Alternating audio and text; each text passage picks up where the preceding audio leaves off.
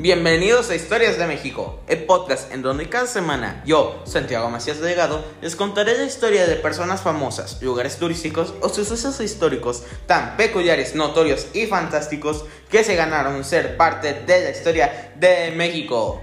Y el tema del que hoy les hablaré es ni más ni menos que la Feria Nacional de San Marcos. La Feria Nacional de San Marcos es una de las celebraciones más tradicionales y longevas de México, con más de 8 millones de visitas que se reciben año con año. Es uno de los eventos masivos más importantes del mundo, el cual se lleva a cabo entre los meses de abril y mayo en Aguascalientes.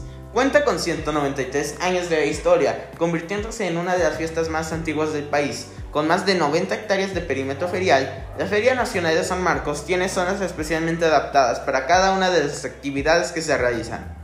Uno de los principales atractivos es la isla San Marcos, un espacio verde con un hermoso lago artificial, diversas propuestas gastronómicas, áreas de juegos mecánicos, áreas comerciales, una gran tirolesa y la exposición ganadera más destacada de Latinoamérica. También está el Foro de las Estrellas, un espacio gratuito de gran calidad y variedad artística con capacidad de hasta 20.000 espectadores. Ofrece un artista o agrupación de talla internacional o nacional para aquellos que gustan de disfrutar de noches llenas de música y buen ambiente. La Feria de San Marcos influye en muchos ámbitos, especialmente en la economía y en la cultura. Son cinco los sectores que cada año se ven beneficiados económicamente durante la Feria Nacional de San Marcos el hotelero, el restaurantero, de suministro de materias primas, el transporte carretero y aéreo, así como el de la industria de la construcción.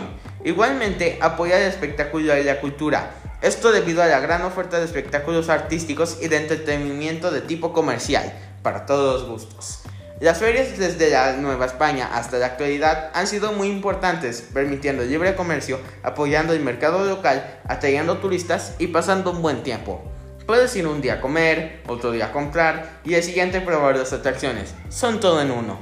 La importancia de la Feria de San Marcos en Aguascalientes y en general de todas las ferias en el mundo son el aporte a la economía, al comercio, al turismo y a la cultura de cada lugar, siendo cada una única por sus tradiciones y costumbres. Sin más que decir, hoy me despido y nos vemos la próxima semana para seguir aprendiendo.